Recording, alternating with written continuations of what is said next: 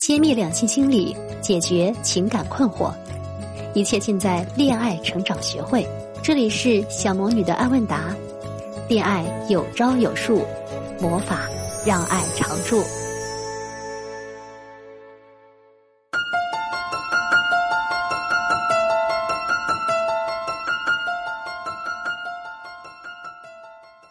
Hello，大家好，我是恋爱成长学会的助理小甜甜，很高兴又在艾问答里边和大家见面了。今天呢，要和大家分享的第一个问题是这样：小魔女你好，我的问题是这样，已经认识一位男生在一起过，后来分开了，现在有三年了，他来找我，没有说别的，开口就说想吃点什么，一起去超市，然后呢，开房过二人世界。最近认识一个，刚开始看起来挺有好感的，很喜欢他，跟他在一起会迫不及待的想和他发生关系。可是他挑逗我一下，好像对我没有兴趣，那方面不强，我不知道要到底怎么选择。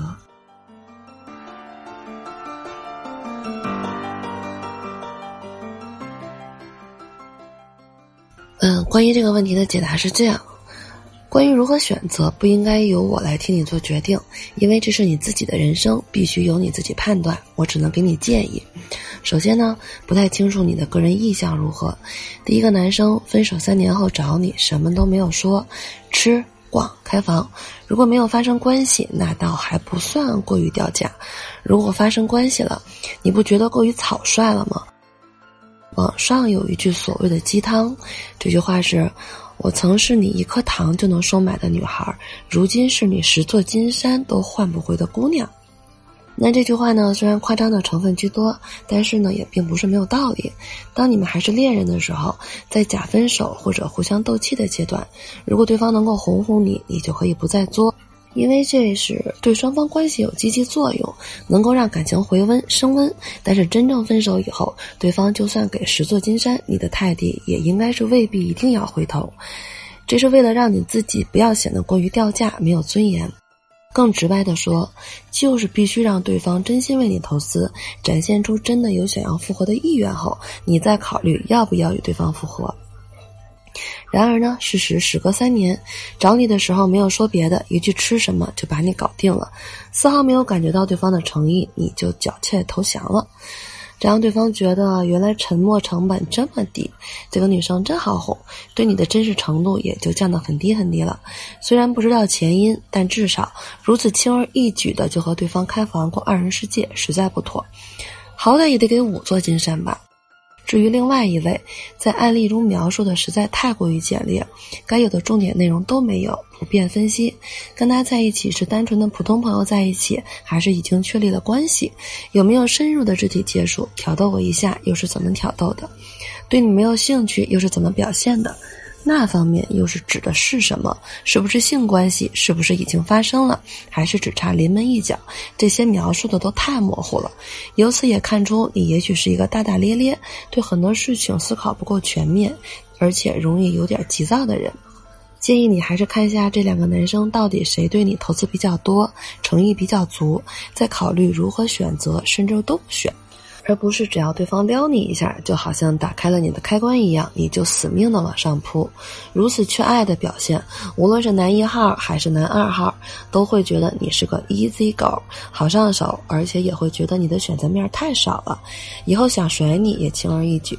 就算对方是行走的荷尔蒙，你迫不及待的想要和他发生关系，作为女孩子，一定要懂得做好保护措施，要懂得保护自己，不要迷迷糊糊的怀孕了，那是对自己不负责任的行为。如果你有这方面的问题，你也想知道可得性该如何展示才能吸引更多的男生来追求你，又不会让自己显得很掉价。想要知道如何成为更多男人追捧的女人，可以关注我们的公众账号“恋爱成长学会”。你也可以添加我的微信账号“恋爱成长零零六”的全拼，你的问题就有可能被抽中，并且由小魔女来解答。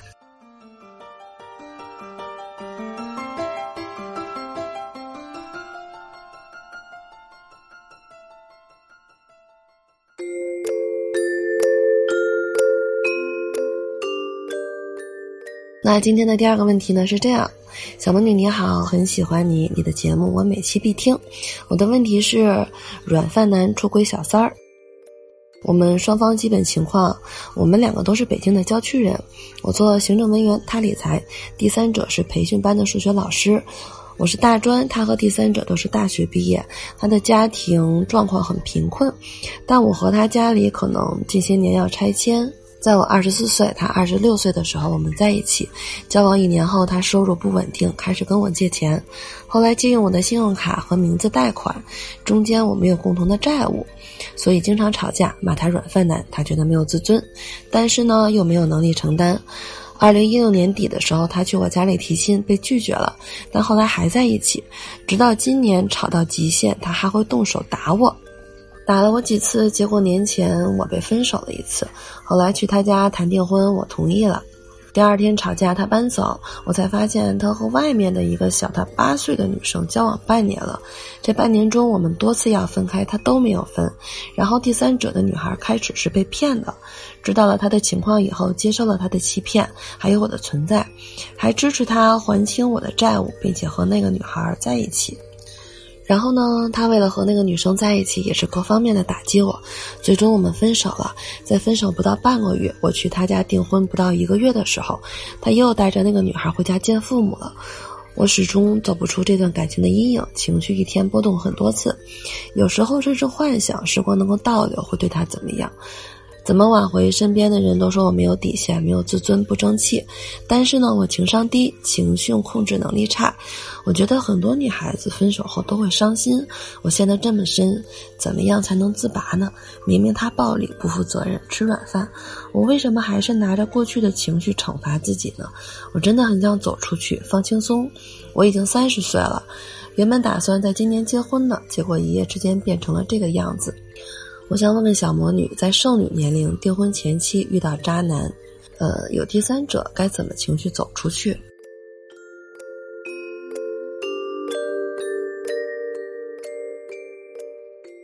关于这个问题的解答，小魔女是这样解答的。你好，首先建议你不要对挽回他抱有太大的希望，并且也不建议你挽回。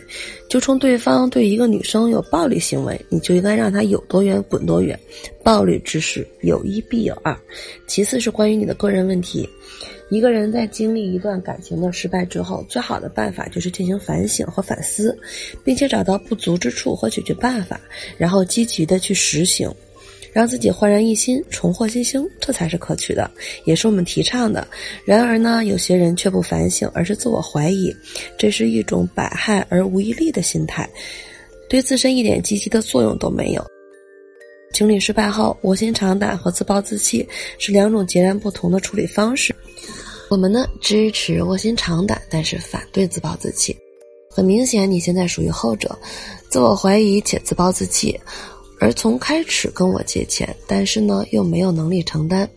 他在外面和一个小他八岁的女孩子交往半年了，这些话的描述中完全可以想象出，这是出自一个情绪管理能力多么差的人之手。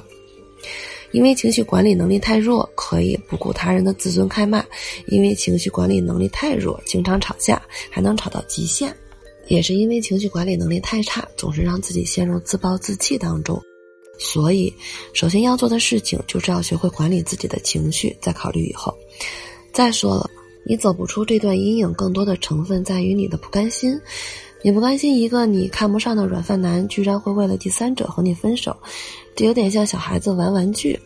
把自己玩腻了的玩具嫌弃的放在一边，但是呢，当别的小朋友把这个玩具捡起来的时候，你反而觉得这个玩具也挺好的，这是种预选心理，会让你重新赋予这个玩具虚高的价值，让你不舍，让你产生不甘心的感觉。然而，并不是你多需要这个玩具。你需要克服自己的不甘心，告诉自己，你并不需要这样的男朋友，清楚的认识到他并不符合你的择偶条件，这个问题就很好解决啦。至于如今你的自暴自弃该如何调节，最有效的方式就是去社交，让自己处于男性资源比较充足的社交圈内，或者说是一个女性资源稀缺的社交圈内。你在这个圈子之内选择的面会变得非常广。而由于圈内男性选择面比较少，只有你的价值不低，你会被众多男生追捧的机会还是很多的。你可以借此机会去拓展自己的人脉，增加自己的选择面，就不会总是陷入自暴自弃当中了。至于你到时候选择谁，要如何互动，你需要注意的两点。